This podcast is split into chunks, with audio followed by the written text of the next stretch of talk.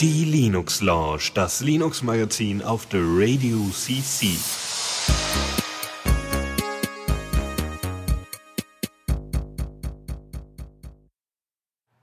Und nach weniger als sieben Tagen, ich weiß das gerade nicht genau, weil ich nicht äh, on the fly rechnen kann, äh, gibt's wieder mal die Linux Lounge. Äh, außergewöhnlich eigentlich, weil letzte Woche erst Mittwoch war und das ist jetzt nicht so lange her.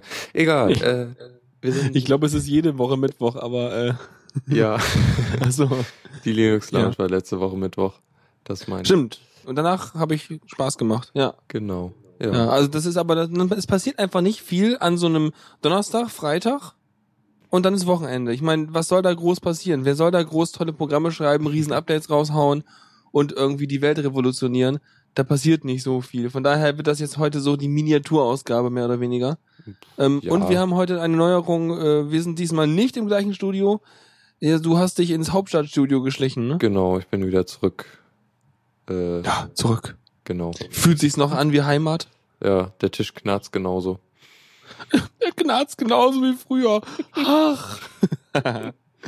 ja, sehr ja. schön. Ja, super. Aber ja. wir haben ein paar Themen haben wir, ne? So ein ganz paar. Mhm. Ja. Ja, ist schon was und so und Jubiläen und so kann man immer finden. Super. Dann äh, würde ich sagen, können wir loslegen, oder? Ja, nee, eigentlich nicht. Okay, dann hören wir auf, oder was? Wenn wir nicht loslegen? Nee, ich wollte vor, vor, vor der ersten Kategorie noch was kurz erzählen und zwar. Alles klar. Äh, Leute, kennt ihr noch das gute alte HP Touchpad?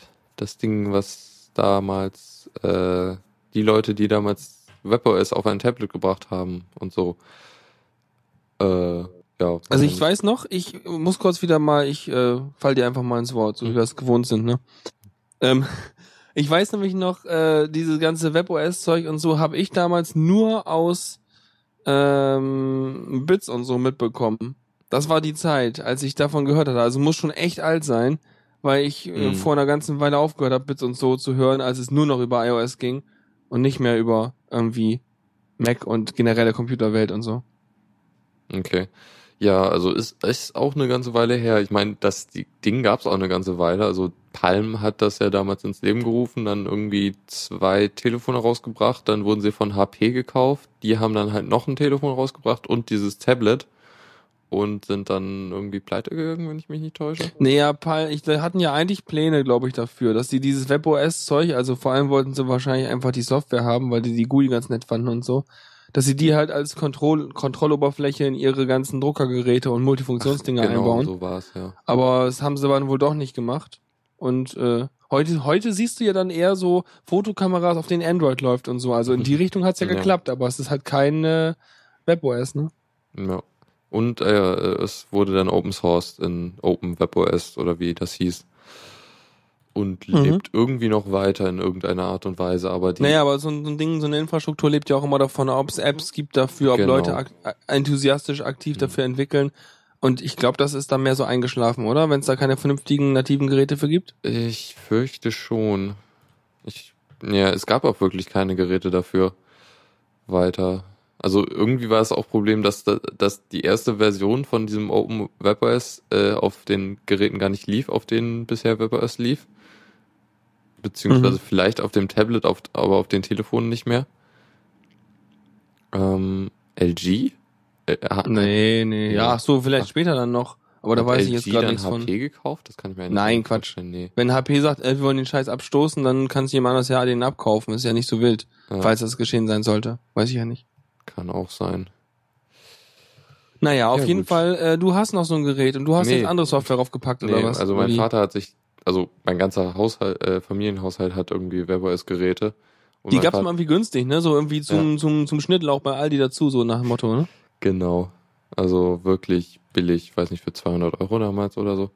Damals war das viel Geld. Da ja. gab's noch kein Android-Tablet, Nexus, irgendwas dafür. Mm -mm. Und die haben irgendwie immer noch ganz äh, vergleichbar gute Hardware jetzt.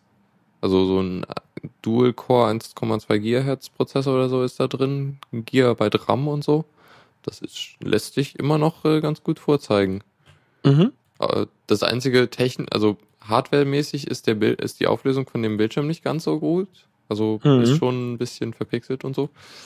aber ist noch ganz gut. Und worauf ich eigentlich hinaus will, äh, ich, es gibt einen Port, einen, also es gibt Nightly Builds, also keine offiziellen Gesch äh, Direktgeschichten, aber es gibt halt eine Also es, na, Nightly Builds sind halt keine Releases, sondern nur Code, der mal kompiliert, aber nicht Code, der sich in Genau. einem bestimmten Zustand befindet, dass man sagen könnte, jetzt ist ein Meilenstein erreicht, jetzt könnt ihr es benutzen, wir haben es durchgetestet. Ja, ja genau. Also Cyanogen Mod, darum geht's. Äh, da gab es keinen Release mehr seit der 9er Version. Und äh, es gibt aber halt diese Nightly Builds von 10.1, was Android 4.2.2 ist. Und Das äh, ist verwirrend mit den Zahlen. ja, Okay. Genau. Ähm, ja, das habe ich da drauf mal installiert, war eine ganz gute, also ist, ist, ist eigentlich immer spannend, wenn man äh, so ein äh, halt einen Custom ROM auf so ein Gerät kriegt, weil manchmal muss man halt noch den Bootloader frei kriegen oder das Gerät routen oder so. Dem Ding Ach, das war das war der der der Tweet von letztens, dass du gerade Bootloader installierst und so, ne? äh, nee, das war noch was anderes. Verdammt. Ah, ich dachte, jetzt Das, hätte ich das endlich war aber auch eine schöne Geschichte, die kann ich gleich nochmal erzählen. Okay, also du hast auf jeden Fall erstmal Cyan- Cyanogen Mod darauf Ja. gebackt. Ja, also erstmal habe ich da irgendwie einen Bootloader, äh, ja, einen Bootloader installiert, äh, der halt dann Dual, also dann konnte man halt irgendwie Dual-Boot-Geschichten machen. Dann konnte ich halt Cyanogen Mod, also dann konnte ich den Clockwork Recovery Mod installieren, der halt dafür da ist, um halt Cyanogen Mod oder andere ROMs äh, drauf zu installieren und der kann auch irgendwie andere tolle Sachen wie Backups und so von dem ganzen Ding. Ach cool. Und ja, dann konnte ich Cyanogen Mod installieren. Das hat eine Weile gedauert, aber lief dann halt problemlos. Und das läuft echt gut auf dem Gerät. Also eigentlich ist das dann sozusagen eigentlich ein ziemlich gutes Android-Gerät, ha? Ja. So Prima. Äh, äh, läuft das besser als dein Tablet? ähm, nee, Hast du einen Ersatz sonst? nee, ist ja eh nicht meins eigentlich. Und die so. Auflösung ist eigentlich echt schlecht. Und es ist ein 4 Oh. zu 3 Gerät, was ich auch nicht so Oh toll finde. nein, oh nein. Kannst du dann, dann kannst du aber wenigstens als äh, ferngesteuerten WLAN-Bilderrahmen benutzen. Äh, ja, aber davon gibt's hier auch genug. Oh, verdammt. Voll durchtechnisiert. So hier, Ja. First World. Äh, nee, das, ja. Äh, hm, ähm, als, als elektrische Türklinge hat das eine Cam drin? ja, aber nur eine Frontkamera. Ja, reicht ja. Muss ja auch nur, du willst ja, du willst ja, dass derjenige auch dann deine Fresse sieht, wenn du mit dem redest, wenn du nicht an die Tür gehst. Ja, Muss ja schon Front sein. Aber es wird Na schnell geklaut, bestimmt. Nee, aber Oh also, ist schon echt gut benutzbar. Also so YouTube Mhm. und so läuft alles.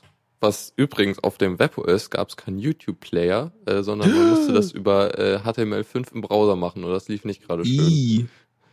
I. Schlimm. Ich habe meiner Mutter letztens HTML5 äh, aktiviert auf YouTube im. Browser, weil das Flash bei ihr auf dem Windows immer rumgezickt hat. Äh, Und ja, jetzt zickt halt das HTML5, aber es, äh, nein, es funktioniert jetzt, das ist obwohl, ganz gut. es war glaube ich noch nicht mal HTML5, es war glaube ich Flash. Täusche. Erzähl schnell weiter. das wird ja furchtbar. Ja, hier. anyway. Ähm, ist, also es ist jetzt nebenbei, das Touchpad hat jetzt eine neuere Android-Version als mein Tablet, wo ich ein bisschen neidisch drauf bin. Äh, und ich konnte aber dafür mal ein paar Sachen ausprobieren, die so in den neuen Androids mitgeliefert werden. Zum Beispiel, ähm, hier, es gibt ein, äh, man kann mehrere Benutzer anlegen jetzt. ich also- weiß. Nur auf Tablets aber, glaube ich. Ja. Und äh, das ist schon ziemlich nett. Also wenn man halt, ich habe mir halt direkt einen zweiten Account angelegt und so und das läuft eigentlich ziemlich gut und so. Und das ist halt auch schlau gemacht, so von wegen, ja, äh, jeder kann seine Apps installieren, aber wenn ein anderer Benutzer schon mal eine App installiert hat, dann äh, muss der die nicht nochmal installieren.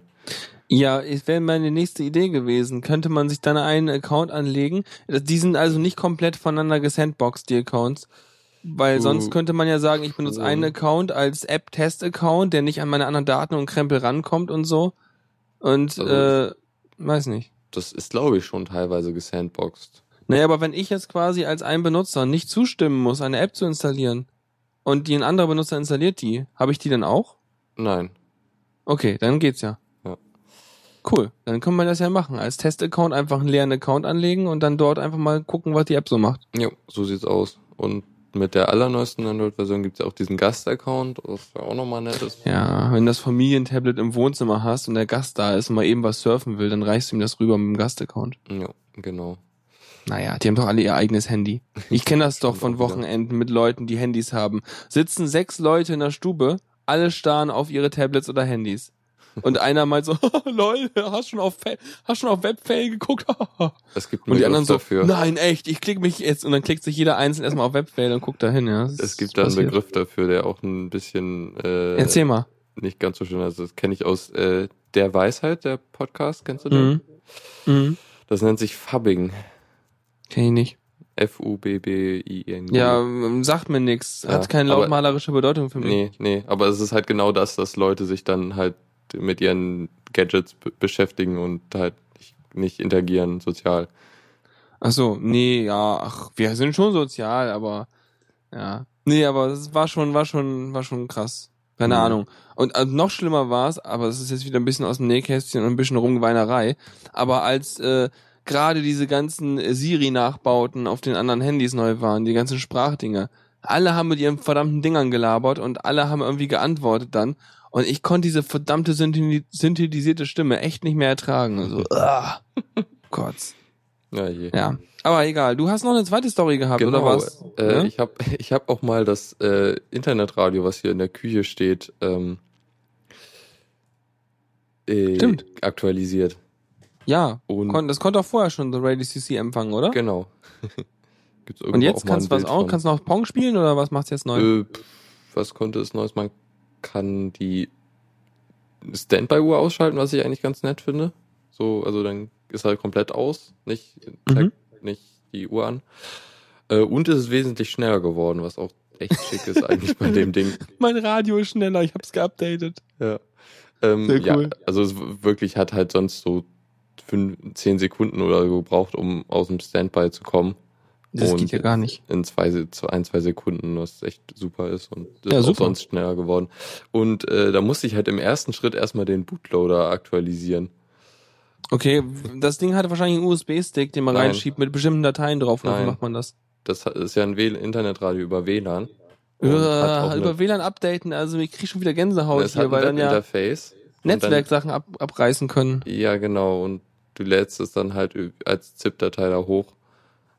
Und Mhm. äh, aber das Update, also das ist jetzt irgendwie ein Update von 2009, vorher war, war das auf dem Stand von 2007. Mhm. Und in dem Update, in den Release Notes stand, dass sie jetzt auch äh, Over-the-Air-Updates können. In dem Update, aber das, wie, wie installierst du denn sonst Updates? Äh, naja, halt über, über das Webinterface. Ach so, ach so, und, und so machen sie quasi, sie ziehen sich die selber die Updates aus dem Netz so. Ja. Aber Ah. seit, seit 1000, 2009 gab es keine Updates mehr. Das war das letzte Update. Das Update, was Updates einführt. Genau. Schade. Aber ist ja spannend, ne? Ich meine, aber ich glaube, dann euer Ne- Radio äh, akzeptiert auch nur Verbindungen aus dem lokalen Netz, oder? Hoffentlich. Ich meine, wäre spannend, weil sonst könntest Ja. du das Internetradio deiner Nachbarn hacken und dann dort deinen Viren-Spam-Schleuder äh, aber, ja, installieren. aber du hast ja eh den NAT davor und so. Ja, musst halt aus deren WLAN machen, wenn du dich da eingebucht hast oder so. Dann bist du ja im lokalen Netzwerk. Verdammt. Ja, aber du hast dann eine, eine Homebase quasi, die immer an ist, wenn sie an ist. Ach, Mhm. egal. Ja, Hast schon. Auf jeden Fall hast du es geupdatet. Cool. genau. Mhm. War auch schön irgendwie. Das hat eine Weile gedauert und da war so ein La äh, Ladebalken und dann konnte man Ladebalken. Ladebalkenmeditation. Ah, Genau. super. Ich habe meiner Mutter einen Twitter-Account registriert. Oh, und Ja, fällt mir nur dabei ein. Ja, passt schon. random Info. Ja, random Info, genau. Sie folgt jetzt zwei Leuten. Yay. Passt schon. Ja gut, ich glaube, dann werden so mal erstmal diese aus der Reihe Updates fertig oder haben wir noch was vergessen? Mm, nö, das war's eigentlich. Dann wollen wir fast mal inhaltlich anfangen nach einer Genau. Viertelstunde. Nach einer Viertelstunde. Äh, Button, Button. Neues aus dem Repo. Ja, fangen wir mal an. Ja, was gibt's denn Neues? Es Äh, gibt noch mehr Chrom, ne? Genau, ganz viel Chrom, ganz verchromte Sachen und zwar die 19, 29. Mhm. Ich meine, die, die ändern ihre Nummer so schnell, so jeden Monat eine irgendwie gefühlt. Ja. Was gibt's denn jetzt Neues? Ja, sie haben halt ein bisschen aufpoliert. Also es kann, der, der Chrome kann jetzt VP9, was der Nachfolger ist von VP8, was wir irgendwann auch mal hatten. Also dieser Das ist doch jetzt so der neue Standard, der so WebM nach, nach genau, irgendwie genau, da drin WebM. ist. Also Mhm. es ist immer noch WebM, aber jetzt ist es halt ein neuerer Codec. Ah, okay, also WebM ist der Container und VP9 ist der Codec parallel sozusagen zu äh, H264 so. Die gleiche also Schiene. H265 ist der vergleichbar mit VP9. Ja, okay, aber das ist sozusagen, dass man nochmal, weil man kommt immer leicht durcheinander mit was ist der Container, was ist der Codec. Ja, klar. Und so, wenn man irgendwelche MP4-Dateien hat, dann muss da nicht unbedingt, dann kann das nur Audio sein oder nur Video oder was auch immer drin sein. Das ist ja nur ein Container. Genau. Mhm. Ähm, was hatten sie noch? Die Omnibox, äh, was ein sehr fancy Begriff ist äh, für die Suchleiste oben. Äh, ja, aber hat, hat nicht Firefox auch eine Omnibox? Nö, die haben ja das immer noch getrennt. Also die Such, das Suchding rechts und die äh, Adressleiste links. Also, ja, das sind ja zwei aber Teile. das, das funktioniert genauso. Ich tippe oben in die, Su- in die äh, HTTP-Leiste da ein, was ich haben will und der sucht mir bei Google. Ist doch super. Ah, aber du kannst nicht zum Beispiel sagen, dass er zum Beispiel dann Wikipedia benutzt direkt. Das kann ja Chrome, soweit ich weiß. Mm, Ich kann ihm in der About Config sagen, welche Suche er benutzen soll, wenn ich die äh, oben Ich benutze. glaube, es gibt da Shortcuts für oder eine, eine Ganz, ganz früher mit. Firefox 3 gab's Shortcuts. Da hast du nämlich eingegeben WP, Leerzeichen, irgendwas und dann hat die Wikipedia dafür aufgemacht. Hm, Ich glaube, der Chrome kann das irgendwie, ich weiß aber nicht. Übrigens, ne, ganz wichtige äh, Begriffsinfo von Adore. äh, das heißt Awesome Bar, ja. Im Firefox. Awesome. so, ja, bei Firefox. Die Awesome Bar und die Omnibox. Omnibox, Awesome Bar. Super. Ja, Firefox kann das Ja. immer noch. Warte, ich teste das eben. Und, und dann am Ende haben wir die Awesome Box. Dann ist alles Es vermischt. geht immer noch. Ich kann Käse finden in Wikipedia, wenn ich WP Käse eingebe. Super. Hm, mal testen. Perfekt. Gibt's auch DDG oder so? Äh, Für da, aber man kann die sich auch selber anlegen, indem man, glaube ich, Bookmarks baut Spannend. und Bei den Bookmarks irgendwie Shortcuts zuweist. nicht. Äh, Das okay. gibt's. Gibt's Tutorials. Können wir vielleicht nochmal irgendwie eins rein Also verlinken, falls jemand das mal in den Chat wirft. Käse eingebe, dann passiert nichts. WP also- Leerzeichen Käse? Bei mir geht das. Bei mir startet er dann die Google-Suche. Ja, du musst halt, das, es gibt halt spezielle Lesezeichen, die man braucht irgendwie dafür. Glaub Ah, ich. Okay. Spannend. Ja. Okay, dann was hatten sie noch? Äh, neue Notifications. Also Chrome hat das ja irgendwie schon länger, dass Sachen dann doch sehr in den Desktop reingreifen, dass du dann irgendwie einen Pop-up kriegst, wenn eine neue Gmail-Sache da ist oder so. Und das haben wir jetzt irgendwie erweitert und man kann jetzt auch in diesen Notifications antworten direkt. Äh, also man kann, man kann interaktive Elemente reinwerfen, so. Als Genau. App oder irgendwas. Ja. Mhm. Und äh, ja, da gibt's irgendwie auch eine API für, dass andere Leute das benutzen. Und der Chrome hat jetzt noch ganze, ganz viele weitere APIs gekriegt, zum Beispiel für, für die Google Wallet, also zum Bezahlen, für OAuth gibt es jetzt eine und für Bluetooth. Das, Ja, jetzt kann mein Browser schon mit meinem Handy reden oder was. Genau. Aber ist das nicht eigentlich Systemsache? Warum muss der Browser das machen? Naja, ich meine, dann kannst du es halt direkt in JavaScript machen, wahrscheinlich. Ah, ich bin Oder da ein bisschen unsicher. Aber wenn sie meinen, naja gut, was sollen sie machen? Ist ja okay. Mhm. Ja. Das war der Chrome, glaube ich jedenfalls. Mhm. Jo. Der aktualisierte, also manchmal nervt's mich, wenn ich irgendwie Chrome 28.217.13 will jetzt auf zwar Chrome 28.217.15 updaten. So Updates habe ich manchmal hier in meinem Repository und denke ich mir so, Leute, zu kleine Nummern. Aha.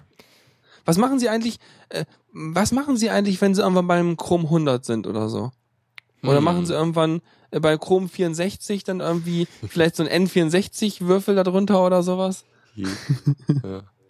Oder, Weiß oder nicht. Ha. Ja. Ja, Naja, geht's also ich meine, die Nummern werden irgendwann echt groß. Ich meine, das sind meiner, meines Wissens nach die größten Versionsnummern, die ich je in Ähm, Software gesehen habe. Nein. Sys Ma- äh, äh, System D ist, glaube ich, da noch führend. Ja, äh, ja, mit, okay, der, der, der, äh, der Nvidia-Treiber ist auch führend mit 325 oder was das hat. Äh, weil was ist denn System E gerade? Ich find's nicht, no. 200 etwas? Nee, U- UDEF ist bei 205 oder so, ne? Mhm. was weiß ich, auf jeden Fall eine Menge. Die können andere Zahlensysteme einführen. Das ist nachher, das nachher hast du dann Chrom und dahinter steht dann irgendwas im, äh, was weiß ich, so ein, so ein Duo, Dezimal, Hexa, irgendwas System, Ja. keine Ahnung. Da kann man schöne Sachen mitmachen. Wow. Zwei- 206, sagt Python 206. Fund.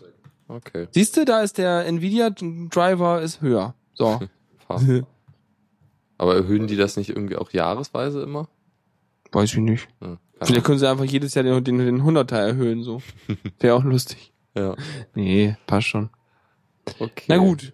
Also der kann einiges neu, aber ich komme echt nicht mehr mit bei diesen ganzen Updates, die der Chrome kann. Das ist mir, Nee. boah, ist mir fast egal, weil das Ding ist, auch wenn die so weit nach vorne preschen, du kannst auch erst erwarten oder es benutzen wirklich, wenn halt Leute, also wenn das halt alle Major Browser irgendwie drin haben, bis auf IE, bis auf Internet Explorer, dann kannst du sagen, okay, langsam kann man das an Webseiten mal benutzen. Ansonsten musst du immer irgendwelche Fallbacks mit, mitliefern, weil ich meine, ne, es wäre blöd, wenn man sagen würde, also meine Kunden müssen schon mal Google Chrome benutzen, ne? Ja, hier, Marktanteil, nix da, gibt's nicht. Ja, sollen sich alle schön selber entscheiden, was sie benutzen wollen. Nicht so irgendwie, wir, wir haben die geilsten Features, benutzt uns. Nee. Aber sind die nicht, haben die nicht Firefox schon überholt? Ich Was meinst du? Feature? nee, Nummern? An, an, an, an Marktanteil. Nee, ich glaube nicht. Hm, Okay. Vielleicht, in- wenn man, vielleicht, wenn man bestimmte Filter davor schaltet, so äh, auf, auf Mobilgeräten oder sowas. Was Hm. weiß ich denn? Ja, klar. Ja, Aber ist ja auch egal. Ich meine, Chrome ist halt, ich meine, zum Entwickeln benutze ich Chrome. Zum Surfen nehme ich Firefox. Geht Mhm. super. ja mache ich ähnlich. Also ich benutze den Chrome für soziale Dinge und YouTube. Weil Mhm. YouTube bei mir im Firefox rumspinnt. Nee, ich brauche das. Ich habe YouTube in meinem Firefox, weil ich da natürlich meine ganzen User-Styles und User-Scripts drin habe, die mir erstmal dafür sorgen, dass ich auf YouTube erstmal keine Identifikationsleiste mehr habe. So, hm, wollen Sie YouTube als ähm, Faldrian benutzen oder wollen Sie YouTube als Ihre Google Plus Identität benutzen? Wir nerven Sie bei jedem Video. Das kommt bei mir inzwischen nicht mehr. Dafür fragt Google Plus mich immer, also immer noch seit Ewigkeiten nach, hier kennst du vielleicht diese Leute. Ja, da, ach, ich dachte, Facebook hat mal gefragt. Google Mhm. Plus fragt auch. Ja, Ist alles kaputt, das ist alles blöd, ich benutze einfach Diaspora. So. ja Na gut. eh besser. Ja. Gut, dann wären wir mit Chrome durch und haben 1.0er Release. Auch mal wieder schön. Boah, das muss ein ganz neues Stück Software sein. Das gibt's nicht eh schon seit Ewigkeiten oder so. Äh, Oh. Das gute Kalibre oder Caliber, wie es glaube ich richtig heißt. Ein E-Book-Reader Versorgungsgerät, äh, Software-Ding. Genau, damit kann man seinen Kindle betanken.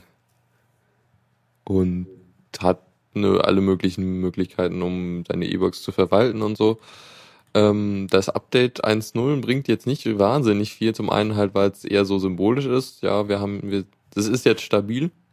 Und halt Mhm. äh, gab es in den letzten Wochen sogar mehr, also regelmäßig Updates im Wochenabstand, äh, so dass da halt echt nicht viel passiert bei jedem Update. Aber die sind da echt hinter grad. Ja, da haben sie gerade mega Druck gemacht, scheinbar dann, ne? Ja, genau.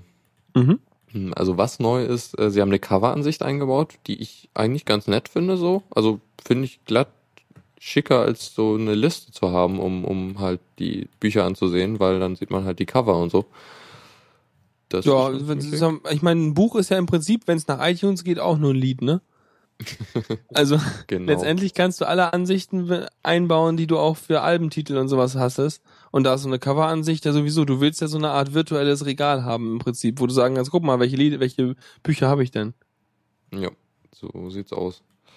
Ich meine, ich habe ja so einen ganzen Kram nicht, den ganzen E-Book-Krempel, von daher habe ich mich damit nicht beschäftigt. Ich lese ja gerade wieder ein analoges Buch. Äh, Boah! das Sind deine Arme schon ganz lahm vom Halten oder äh, Ja, also es ist schon ungewohnt und eigentlich ein bisschen störend fast, finde ich. Also äh, es sind jetzt absolut First World Problems, aber es ist schon ein bisschen, bisschen ja, weiß nicht. Also es ist halt da, dieses Jetzt Ungleichgewicht weißt du, was du all die Seiten. Jahre durchgemacht hattest, als du keinen E-Book-Reader benutzt hast. Und du hast es nicht mal gemerkt. Ja, Geschunden und geplagt. Und jetzt plötzlich, nachdem du die Erlösung nicht Erleuchtung. mehr hast. die Erleuchtung vom Kindle äh, Paperwhite. Aber es hat doch gar keine Beleuchtung bei dir. ja, nee, aber der neueste. Ach so. Ja, stimmt. Ich muss noch ein paar First World Problems nachliefern, damit das Verhältnis wieder stimmt. Aber da kommen wir noch zu. Ja. Ja, genau. Sonst ist er schneller geworden, der Caliber, und man kann jetzt Suchergebnisse speichern. Mhm. falls man zu viele Bücher hat und die sortieren will. Zu Ja. viel Bücher. Gibt's doch gar nicht. Mhm. Das Gute, ich freue mich ja auch. Also, wo du gerade sagst, zu viel Bücher. Ich freue mich, dass ich gar nicht viel Bücher habe. Ich habe mehr so, wenn ich jetzt mal gucke, wobei, wenn ich zu meinen Eltern gehe, dann werden es wahrscheinlich noch mehr. Aber letztendlich habe ich so irgendwie gefühlte 30 Bücher insgesamt hier so Es gibt Leute, die haben irgendwie hunderte von Büchern. Ich schiel da nur mal in bestimmte Richtungen. Ja. Aber äh, das wird praktisch, wenn man umzieht, sind nämlich die Kisten mit Büchern immer die, die man Leuten gibt, die man nicht mag, wenn sie die hoch und runter tragen müssen. Weil das sind immer die schweren Kisten, mit, die mit den Büchern drin. Die mit den Kuscheltieren sind immer die leichten. Ja. Aber Kuscheltiere habe ich auch nicht mitgenommen, als ich umgezogen bin. Verdammt, hat dir nicht was gefehlt? Nee, ja, die lagen auch echt lange da im Keller. Ich weiß nicht, ob das noch so angenehm Im ist. Keller. Pff, na gut, ich habe aber, obwohl ich habe einen kleinen, ich habe einen kleinen Plüschfuchs.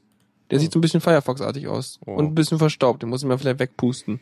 Aber sonst, das kommt alles mit. Ja. Ja, Na gut.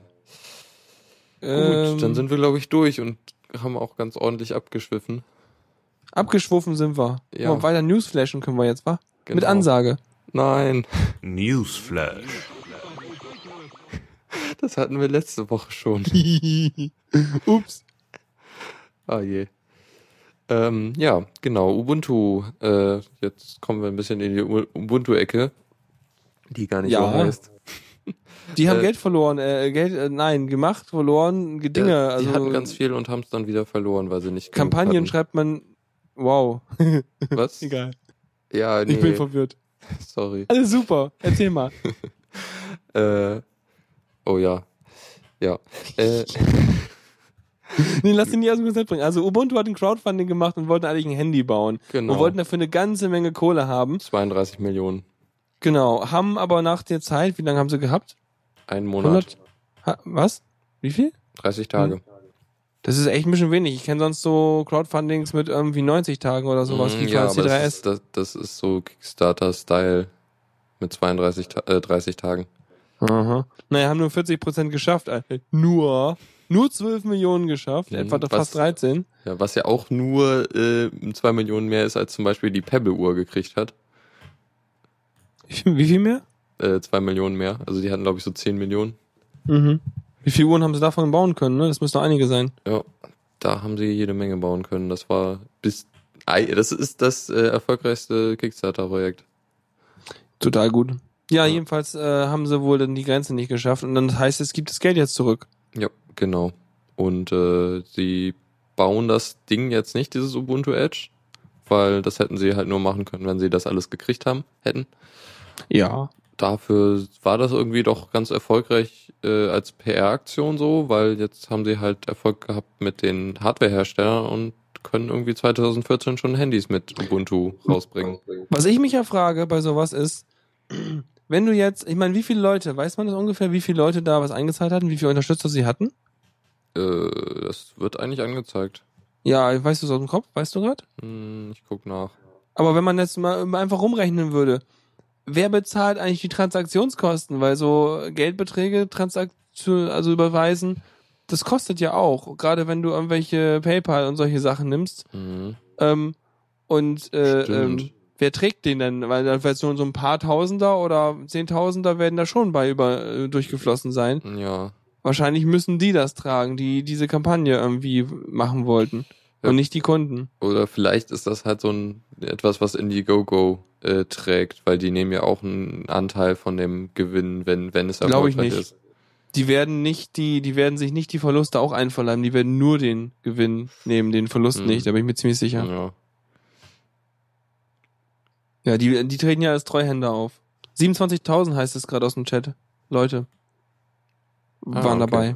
Mhm. Schick. Sehr gut. Ah, super, so einen Chat zu haben, ja, der hilft. Ja, 27.633. Mhm, Wenn man es ganz genau wissen muss, richtig. Ja. ja, aber das Ding ist halt, diese Zehntausende kannst du auch mal ausgeben für die PR, die sie bekommen haben dafür. Mhm. Weil es war ja wirklich in allen, in allen, also in allen Tech-Medien drin so, ne? Ja. Auch einmal beim, am Anfang, zwischendurch und auch jetzt wieder. Also eigentlich an mehreren Stellen halt. Mhm. Genau. Und stattdessen ja haben sie aber dafür gesorgt, dass natürlich auch dann die Industrie oder alle so gesehen haben, dass da so ein Bedarf besteht, weil ja doch einige da irgendwie Geld hingegeben haben. genau.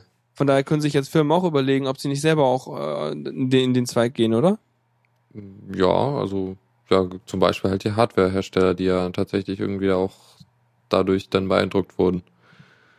Mhm. Ähm, ja, also ich meine, irgendwie schade, dass das Geld jetzt irgendwie, dass das halt nicht ist, aber auch gut halt, weil es PR-technisch gut war, ja. Eigentlich Jo. haben wir alles gesagt. Verdammt, wieder so schnell. Ja. Na Na, gut. gut. dann gehen wir zum nächsten Ubuntu-Ish-Thema. Ja. Zu, Xugum, Xugumpu, ja. Xubuntu kommt mir nicht ins Haus, ne? Äh, ich ich hab's aber gerade am Laufen. Was? Aber das steht da. Xubuntu kommt mir nicht ins Haus quasi, nur anders. Ja, ja, schon klar. Ach so, gut.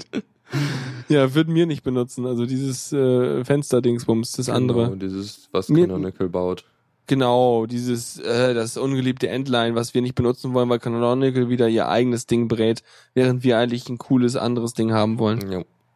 Genau. Und äh, sie werden dann wahrscheinlich Wayland benutzen, meine ich jedenfalls. Wie auch immer das dann klappen wird. Ähm, also das Problem ist halt auch wirklich, dass äh, X- X-Face nicht äh, äh, Mia unterstützen wird offiziell.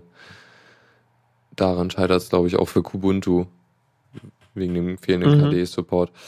Äh, Ubuntu sagt oder keine Ahnung, sagt zwar, dass das mit Xmir oder, also dass es relativ leicht zu portieren sein soll, aber es gibt dann halt keinen offiziellen Support. Was Mhm. dann schon ein bisschen doof ist, weil dann müsste das die Distribution tragen und das wollen die halt nicht unbedingt. Ja. Äh, ja. Ah ja, sie setzen erstmal weiter auf den X-Server. Genau. Ja, nee, klar. Also, was soll man machen? Wenn man nicht ändern, wechseln kann, dann muss man halt da bleiben. Ja. Ja. Aber ich meine, wenn irgendwann X-Face, äh, äh, wenn das, ich weiß nicht, Wayland-Zeugs, das ist doch dann das andere, oder? Mhm. Oder- Genau, das ist das Gute. Ja, und das ist aber noch noch nicht so weit wie mir. Äh, ja. Weil sonst also- würde man dann ja irgendwie dazu gehen, dass X-Face halt äh, Wayland gut unterstützen wird und dann würden die halt das stattdessen nutzen. Genau, also das ist auch Aussicht, in Aussicht, weil irgendwie GNOME plant das ja auch für den übernächsten Release. Äh, KDE kann das, meine ich schon, oder wird es können oder so. Also es ist halt auf jeden Fall geplant. Und also ich bin mir nicht sicher, aber das ist jetzt eine, einfach eine Behauptung von mir. Äh, Ubuntu, also mir und Wayland ähneln sich halt doch sehr stark und ich glaube einfach, dass mir, dass die das jetzt halt äh, teilweise halt stark gepusht haben, halt aber auch äh, einfach mal einsetzen, ohne es wirklich so gründlich zu testen und halt zu äh, ja fertig bauen und so. Mhm. Und Aus dem Chat heißt es, achso. Ja. Nee, aus dem Chat heißt es gerade noch, meinte halt irgendwie Schlauch, dass X-Face halt auf GTK 3 wechselt, was ja auch vernünftig ist. Ah. Und GTK 3 kann halt sowieso Wayland. Ah, okay, dann ist es klar. Ja, sowas habe ich mir auch gedacht, weil die machen das schon vernünftig. Ja. Siehst du mal. Super. Meinst du, dann habe ich hier auch bald GTK 3 auf meinem Desktop? Hm. Kann gut sein. Ich dachte, ich hätte das schon, aber scheinbar nicht. Nur einige Apps, die GTK 3 benutzen, aber mein Also X-Face macht zwei. Hm. ich habe auch genug äh, äh, Dings Face Interfaces auf meinem Desktop so von äh, GTK bis zu Qt. Ja, ich habe eh alles installiert. Ich muss ja für Digicam komplett irgendwie 150 MB KDE-Zeug drin haben. Nur damit ein Programm läuft. Ja. Das ist ein Spaß, ist das. Yay. Juhu! Okay, weiter geht's, würde ich sagen, oder? Genau. Das ist ein guter Plan. Äh, ja, vor, also ziemlich genau heute, vor 22 Jahren, war der äh, er- allererste Release von äh, irgendeinem Linux. Was. Aber Glück. damals, damals gab's doch noch gar nicht Distribution und alles. Da gab's Nee. doch nur ein Linux, oder? da, das, ja, das war auch wirklich das aller, allererste. Das war halt der erste Release, den Linus Torvalds da mal rausgebracht hat auf so einer Mailingliste äh, für, für äh, was AT-Klone. Na, er hat also- doch versucht, vor allem einen freien, also einen, einen, einen Unix-Gegenentwurf zu Genau, schreiben, so ein also er hatte- eigenes, genau, die, wo er nicht an die Lizenzen gebunden war dann. also es ist halt ein Unix-Klon. Weil, weil es bei ihm, glaube ich, nicht lief oder ich habe die Biografie mal gelesen und kann mich nicht mehr erinnern. Anyway, also ist schon ziemlich cool und genau heute kam auch ein äh, weiterer, also er Release-Candidate zumindest von dem nächsten Kernel 3.11 raus und die Ankündigung auf Google Plus äh, ist sehr stark angelehnt an die von damals, was ja ist, ist eine ziemlich schicke Hommage, finde ich. Mhm. So, also so. so. also nicht exakt gleicher Wo- Wortlaut, halt angepasst an den Release und irgendein, irgendwas fehlt auch und so. Aber schon schick. Mhm. Ja, super. Warum nicht? Warum nicht? Also schon echt eine Weile, dass wir hier damit drumherum dümpeln. Ja. Aber ich meine, es gab, gab auch schon echt die düsteren Zeiten. Also in den ersten, sag ich mal, äh, gefühlt zehn Jahren oder so, da konntest du es so grad benutzen, ne? Ja. Also irgendwie, das ging ja, oder so. ja, irgendwann, also, ach, da haben wir auch alles schon drüber geredet, aber es sah früher so furchtbar aus und ging alles gar Mhm. nicht. Oder beziehungsweise nur für die Leute, die wirklich viel Zeit investiert haben. Und zum Glück haben irgendwie Leute viel Zeit investiert, um das alles irgendwie angenehmer zu machen.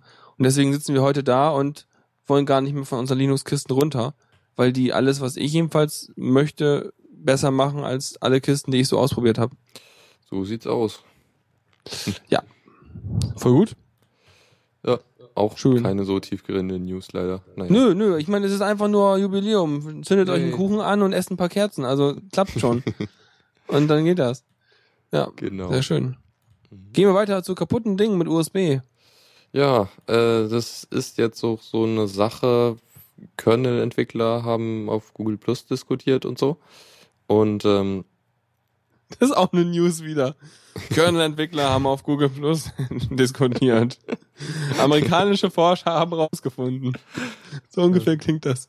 ja, nee, Ja, äh, es geht um ja? einen Bug von USB-Geräten und zwar wenn die, also es, die können ja in einen Schlafzustand gebracht werden, so dass die Ja, halt wann, so wann, wann denn? Wann machen die das? Dann sparen die halt Strom. Ähm, zum Beispiel so Webs, äh, Quatsch, Web, äh, Festplatten oder was wird da gemeint? Ja, oder einfach eine Tastatur oder so. Also Ich kenne das noch mit der Maus, dass die Maus. Maus dann dunkler leuchtet. genau so war es halt. Ist das sowas? Ja. Okay. Und äh, da gibt's halt, kann halt passieren, dass äh, die da nicht mehr aufwachen. Und ähm, das liegt anscheinend daran, dass der, also das, der Ursch den Ursprung des Problems kommt halt dadurch, dass die äh, Spezifikation für USB, äh, für diesen USB-Suspend unklar definiert ist. Also die reden da halt um, dass, dass der USB-Controller 10 Millisekunden warten muss, bis, ähm, bis da- das Gerät halt irgendwie wieder äh, in einsatzbereit ist. Und ähm, der Kernel macht das halt so und äh, wenn das Gerät dann nicht bereit ist, dann äh, ist es halt nicht mehr da oder jedenfalls äh, kommt das irgendwie dadurch und irgendwo anders in der Spezifikation heißt es dann plötzlich, ja, dieser 10 Millisekunden, das ist ein Mindestwert. So lange musst du mindestens warten. Aber wie lange du dann maximal warten musst, äh, ist über, nirgendwo definiert.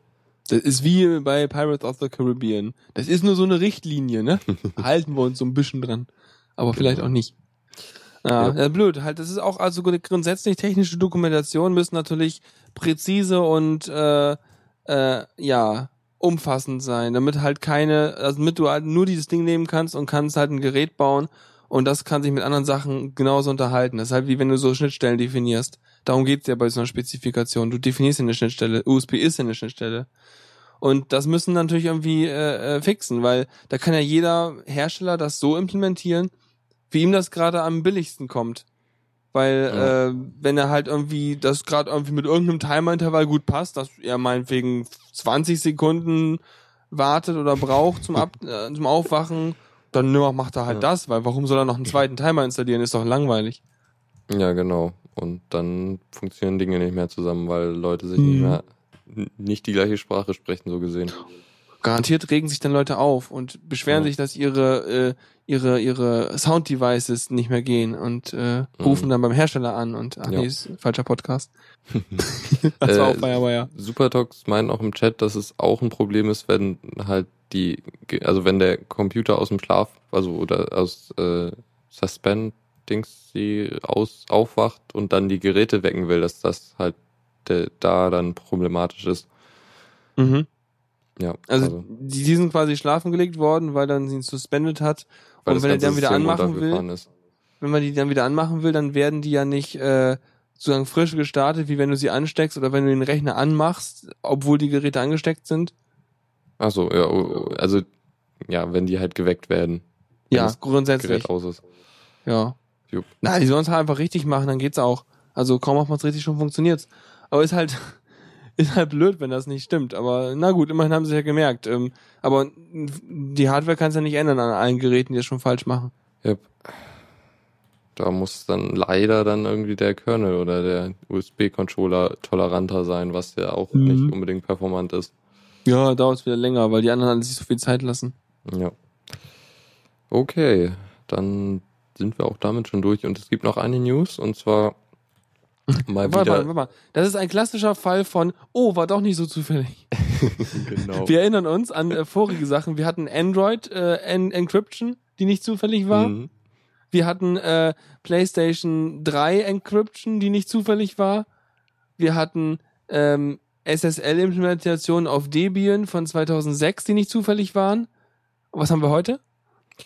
Äh, OpenSSL ist nicht unbedingt zufällig. Uhu. Und zwar, Super. also es passiert, wenn es ein irgendein Prozess äh, halt erstmal den Zufallsgenerator anmacht und dann ki irgendein äh, Kindprozess spawnt und dieser Kindprozess zufällig eine, also das sind halt ein paar Bedingungen, wenn, wenn äh, es kommt halt drauf, also dadurch, wie die äh, Prozess-IDs vergeben werden, kann es sein, dass ein Kindprozess nochmal die gleiche ID kriegt wie ein anderer Prozess und dann dementsprechend nochmal äh, gleiche Zufallszahlen kriegt. Weil das so für ihn der Input ist, oder was? Irgendwie sieht so aus. Oder Ja. ne, ne, die benutzen, glaube ich, einfach den gleichen Zufallsgenerator dann. Ach, blöd. Hm. Also der, der initialisiert den schon neu jeden, jedes Mal, aber halt, er guckt halt auf die Prozess-ID, Hm. so wie ich das verstehe. Ja, kann sein. Ich habe es mir jetzt nicht so genau durchgelesen, aber ähm, ja. Aber eigentlich, ähm, ich meine, eigentlich will man doch äh, den wirklichen Random benutzen, den das System liefert, also das Dev Random Gerät. Ja, Weil das ist doch eigentlich, da, ich meine, hatten wir doch auch genau die gleiche Sache mit dem Android-Zeug, genau. dass äh, man da ja natürlich äh, die Java-Klasse benutzt, aber die ist ja kaputt, also kann man das Dev Random benutzen, das geht ja. Könnte man hier ja auch machen, aber das wollen sie nicht, ne? Mm, Ja, genau, das, da haben sie sich gegen entschieden. Ja, Aus Gründen. weil das derzeit, äh, weil das zu Betriebssystem abhängig sei. ja gut, du hast Ja. halt auf Windows nicht so ein Gerät, glaube ich. Oder Ja. ist es irgendwo anders. Da muss man halt gucken, dass man vielleicht, wenn es vorhanden ist, das nimmt. Ähm, Wäre halt viel cooler. Das wäre schon äh, eigentlich der schönere Weg, ja. Und- ja, ich habe jetzt Dev Random gesagt, weil mir das nur einfiel. Das, hier steht auch im Text U-Random, also und gemeint ist auch U-Random. Aber Mhm. der Rest bleibt natürlich dem Zuhörer überlassen. Ne? Also wir sind ja nicht hier vollständig. Ja, das Problem ist übrigens schon 2011 entdeckt worden. Und dann haben sie geschwiegen. Wegen der Aktien. Ja, Was? deshalb Oh. da damals war's, dachten sie, dass es an der unsachgemäßen Nutzung der Bibliothek liegt. Was natürlich Nein, auch wir haben den Code nicht falsch gemacht, die benutzen das nur falsch. Nein, nein, wir sind nicht schuld. Edge. Genau. Ach, Kindergarten. Sehr schöne Ausrede.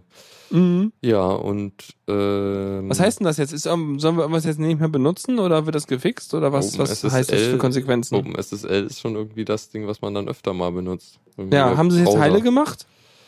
Ähm, ich bin mir nicht sicher, hier steht jetzt nicht direkt davon. Okay, dann brauchen sie wohl noch. Fürchte nicht.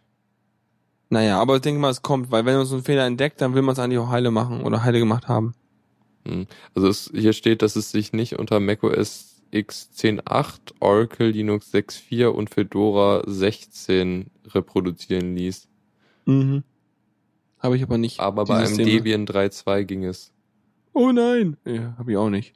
Okay. Ah, nee, nee, Debian mit Kernel 3.2, nicht Debian Ja, 3.2, okay. das wäre ein bisschen alt. Also es gibt ein paar, die sind betroffen, ein paar, die sind nicht betroffen. Wahrscheinlich hängt es jetzt einfach dann davon ab, wie die Kindprozesse irgendwie verwaltet werden Mhm. ja, oder irgendwas. Ja, genau, beim Debian trat es halt auf, als nach, nachdem 32.077 Kindprozesse erzeugt wurden. Ja, also äh, sagen wir es mal einfach so. Meistens habe ich das auf meinem Rechner nicht, während er läuft. Auf einem Server kann das schon mal eher vorkommen, Mhm. wenn er einfach hochzählt. Ja, Oder so. genau. Ich weiß jetzt gar nicht, wie das funktioniert. Benutzt der alte Kindprozess noch mal erneut? Oder zählt er einfach immer weiter? Aber man muss auch überlaufen, wenn du so einen Server nie neu startest. Äh, Könnt ihr mal in den Pro- Chat schreiben. Zahl der Prozess-IDs? Ja? Oder was? Ja, genau. Also da, da nimmt er dann halt die nächste untere, also dann guckt er unten im unteren Bereich. Normal zählt er hoch, bis er an, an, an Limit kommt und dann guckt er unten an, äh, guckt, sucht er nach IDs, die noch nicht vergeben sind irgendwie. Ach so. Mhm. Na gut. Irgendwann fängt er wieder vorne an, sagt Supertux. Na gut. Tja. Okay, geht auch nicht. Ähm, ja, dann würde ich sagen, haben wir das? Dann haben wir das. Zockerecke. Und da bin ich eigentlich echt nicht der Experte für. Da ist Dennis eigentlich echt besser dran gedacht. Vielleicht kann er da nächstes Mal nochmal ein bisschen mehr erzählen. Aber äh, Und wir sagen auch nicht, worum es geht. Elektroll äh, fragte im Chat am Anfang der Sendung, ob wir nicht ein bisschen oder ich äh, Cubeman erklären könnte, beziehungsweise Cubeman 2, was, Was ist das überhaupt? Spiel ist. Und zwar ein äh, 3D-Strategiespiel. Was Äh, tut man da? Also du hast so ein, ne, ne, eine Welt, die äh, so aus Blöcken besteht und so, aber es ist halt keine flache Ebene, sondern kann auch halt auch Höhen und Tiefen haben und so. Und ähm, man hat so eine Basis und schickt seine äh, seine Cubeman, also so Block Minecraft-artige Dinge, ähm, also so so ja seine seine Soldaten quasi raus und ähm, die haben halt verschiedene Fähigkeiten und so. Ähm, man kauft sie halt für, für Cubes, also irgendwie eine Währung. Und ähm, dann äh, wird man wahrscheinlich, also man, man wird halt äh, dann irgendwie auf irgendeine Weise angegriffen oder muss eine andere Basis einnehmen oder so und ja, schickt die halt auf so einem Feld hin und her. Okay, mehr Details dann von Dennis. Ja. Ich habe jetzt nur letztens mal gesehen, dass es irgendwie Cube World gibt, was irgendwie so eine Art WoW in Minecraft-Style ist. ja. In irgendwie macht einen eigenen Chart auf und ist, ist noch voll Alpha und funktioniert so halb. ja. Aber mehr weiß ich da auch nicht. Die haben das Alpha so schön ins Logo integriert, das geht da bestimmt nie raus. Das kennen wir doch irgendwo her, ne? War Diaspora nicht auch noch eine Weile Alpha? Ja. Ja. Ja, also Cubeman, ich meine, es ist halt so ein Strategiespiel. Ich habe auch eine Weile gebraucht, um es zu verstehen, aber inzwischen komme ich eigentlich ganz gut klar damit. Ja, müsst ihr einfach die Dennis Spaß. fragen, wenn er wieder da ist, der erzählt euch dann lang und breit was. Vielleicht am besten noch Details dafür, dann äh, geht das alles. Mhm. Ja, genau. Genau. Ein, ein Kommando haben wir nicht, ne? Nee, Nee, hm, habe ich ein Kommando? Boah, ich habe mich lange mit Git befasst. War furchtbar. Aber es ist kein Kommando der Woche. Ihr könnt das alle besser als ich. ich mag Git, Ja, ich auch. Aber ich find's immer verwirrend. weil du Mercurial Weil ich kennst. halt Mercurial gewohnt bin. Und das tut so viel automatisch und Git nicht. Okay, was macht das denn automatisch? Naja, zum Beispiel, wenn du Dateien geändert hast, dann sind die sofort, dann committest du die automatisch. Wenn du was committest, dann. Du kannst commit minus am machen, dann macht er das. Ja, aber dann musst du erst machen. Äh, Das musst du, also du musst daran denken, minus A zu machen. Bei Mercurial muss ich nicht dran denken. äh, ja, okay, aber bei mir ist das inzwischen im Commit-Kommando Hirn gespeichert. Ja, bei mir halt nicht. Deswegen bin ich so verwirrt immer jedes Mal. Ja, egal. Aber es passt schon. Das ist das wäre mein Heulen auf hohem Niveau. So, Git ist mir zu mächtig. Es kann zu viel. Es ist zu gut. Oh nein, es ist so schlimm. Oh, Ah. Ja. oh. Ja, Ja. es ist schlimm. Ja gut. Kommen wir zur letzten Rubrik, oder? Können wir machen. Tipps und Tricks. Irre. Ja, da haben wir irgendwas, mit dem man zeichnen kann. Ja, irgendwas Und mit Technik. Stift. Ja, ich habe mal gerade vorhin noch mal so ein bisschen durch so in der verzweifelten Suche nach irgendwie Themen bin ich äh, durchgeblättert durch äh, diverse Newsseiten, die ich sonst nie angucke und dachte so, uh, Wacom bringt Wacom, ne, die kennt man ja, die machen sonst so Zeichentabletts und so Stifte und haben sich ziemlich darin spezialisiert, so äh, ja gute Zeichengeräte zu bauen, haben halt sich einen Stift überlegt fürs äh, so Tablets und grundsätzlich ja nicht neu, ja, gibt's ja schon ewig. Also, dass so Leute sich dann halt nochmal so einen Stift basteln, womit sie auf Touch-Tablets einigermaßen malen können. Ähm, ich weiß nicht, wie es bei anderen Stiften ist. Dieser Stift hat auf jeden Fall nochmal irgendwie 2000 äh, Druckstufen drin. Das heißt, je nachdem, wie doll man aufdrückt auf das Tablet, malt er entsprechend auch doller oder weniger doll. Und ähm, das geht halt auf normalen Tablets, auf egal welchen Tablets. Du brauchst dafür keine bestimmte Oberfläche haben. Du hast halt dein Touch. Das wird da, äh, das wird durch diese gummierte oder sag ich mal halbrund äh, geformte größere Spitze dann so, dann wird das so ein ganz schön kleiner Finger simuliert. Und ähm, der Druck wird über Bluetooth 4 oder irgend sowas übertragen wohl. Und eine App, auf der du rummalst, äh, kombiniert dann diese beiden Inputs, also dann halt den, die Touch-Information und das, das Bluetooth-Signal und äh, malt dann die Striche für dich dahin. Ist ja auch spannend, weil äh, der normale Stift so auf einem, entweder auf einem Tablet, was das unterstützt, oder auf einem äh, Vakuumtablett, äh, braucht ja eigentlich keinen keinen Strom. Genau, jetzt normalerweise. Halt schon. Normaler, ja genau, normalerweise hast du halt in diesen, also früher, ich hatte ein Tablet, das brauchte Strom und man brauchte ein Tablet dafür. Das war so alt, das ging über seriell. Uh, Das war furchtbar. Also, wobei es hat, glaube ich, den Strom, Strom von der seriellen Schnittstelle bezogen und die äh, Daten über einen Zwischenstecker auf dem Tastaturport in den Rechner eingeschleust. oh, Mhm. iPtech war das, ja, ja. Furchtbar. oh, Ganz, auf, ja. Und dann die Wacom-Dinger, die sind ja wirklich so, das ist ja wirklich äh, so ah, schön, schön designt. Mhm. Nee, du hast dann halt so ein Induktionsgedöns da drin äh, in deinen äh, Wacom-Tablettflächen und die schaffen dann über Induktion halt genug Strom im Stift, dass der wiederum seine Sensoren da benutzen kann, um die Druckstärke zu messen und zurück zu übertragen. Mhm. Ja. Ja. Ähm, obwohl das natürlich so ist, dass dieses Bluetooth 4 hat, da, da gibt es ja diese Low-Energy-Geschichte. Das ist doch auch schon im 3 drin, glaube ich, oder? Kann gut sein. Also drei jedenfalls war's so, ein, drin. so, ein, so ein Profil, was halt echt wenig Strom braucht. Mhm. Also, da bringe ich mal das Beispiel, dass, dass die, also so ein, so ein äh, Empfänger kann halt auch echt klein sein, so klein, dass man den unten an eine LED dran machen kann. Das ist geil. Ja. Ja, Ja, nee, und ähm, du packst halt irgendwie äh, eine 4A-Batterie in diesen Stift rein. Mein komischer Stift hat auch mal diese 4A-Batterien benutzt damals. Das ist halt wirklich ein kleines Ding. Die kriegst du normalerweise nicht so einfach im Supermarkt. Auf jeden Fall wird schwierig danach zu suchen, weil die brauchst du sonst nie. Aber weil halt eben so der Stiftdurchmesser halt nicht so riesig ist, dass eine ganze Batterie reinpasst, brauchst du halt so eine kleine Batterie. Und dann, ja, läuft das einfach. Mhm. Ja, schick. Ja, 4A. Wie Ich sag's dir. das Ding? 100 Dollar. Hey.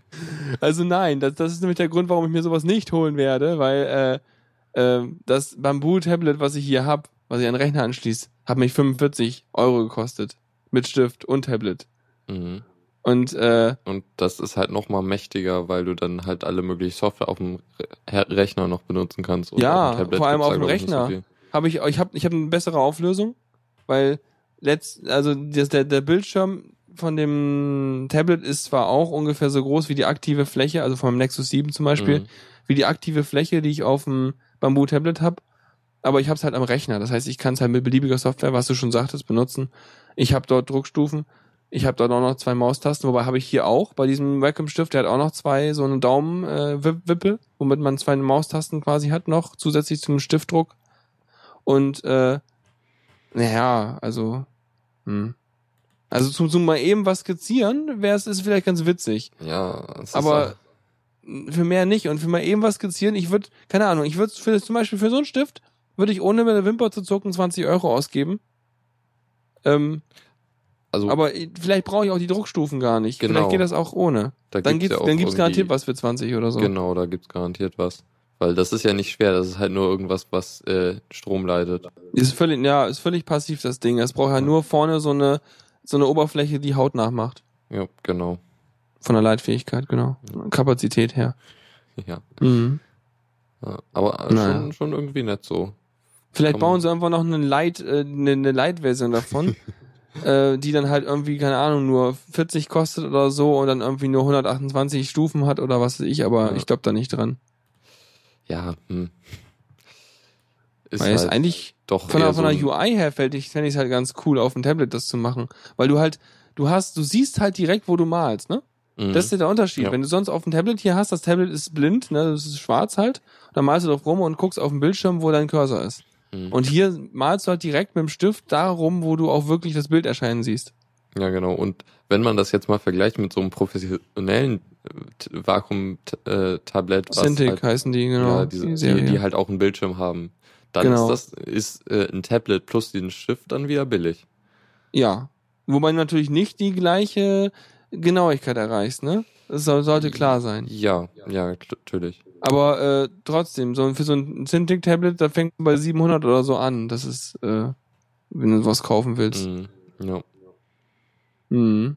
Naja, aber ja, muss ich mal überlegen. Vielleicht gibt's da eine günstige Alternative, weil im Prinzip fände ich es eigentlich ganz nett zum was skizzieren und so ein 7 Zoll Tablet ist schon groß genug. Und äh, ja, aber wie gesagt, ist halt deutlich ungenauer, es ist klar. Wollte ich nur kurz anbringen, weil Ja. muss man sich auch mal überlegen, weil ist eigentlich ganz cool. Mhm, eigentlich schön. Schöne Idee auf jeden Fall. Mhm. So, dann habe ich noch mal, ich wollte mal ein bisschen recherchieren, weil hier Optimus, also diese Nvidia-Geschichte mit zwei Grafikern und so, dass ich doch mal öfter anspreche, weil ich da, selber von betroffen bin und so. Ähm, da gab es ja vor einer Weile so die Sache, ja, es gibt jetzt ersten Support im, im Nvidia-Treiber, im proprietären. Äh, aber seitdem ist halt nicht so viel passiert und da wollte ich mal gucken, ob, äh, was da so der Stand ist. Hab aber auch nicht so wirklich viel gefunden. Also es geht wohl irgendwie, aber halt ist es noch nicht so wirklich fertig. Und was ich halt gefunden habe, ist eine Anleitung für Ubuntu, äh, mit dem man das halt mal äh, testen kann. So, also- Optimus war doch die Sache, die du da, was du Genau, eben sagtest, ne? ja, Mit das den zwei Bildschirmen und zwei Grafikkarten. macht halt die komplexe Rechengeschichte, also die au- aufwendigen 3D-Geschichten und gibt das dann an die andere Karte weiter.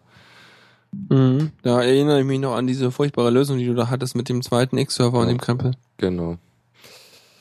Und äh, ja, da, also man kann es testen. Ich, also man braucht die neueste, also die kommende Ubuntu-Version kann das erst und weil die halt die aktuellen äh, Xorg-Geschichten und so mitbringt, äh, weil der braucht das halt, weil die, also diese ganzen Sachen, die notwendig sind, damit der Nvidia-Treiber es überhaupt kann, erst in aktuell Kernel 3.9 oder so drin sind und äh, Xorg 1.13 oder so, da ist der Support erst reingekommen.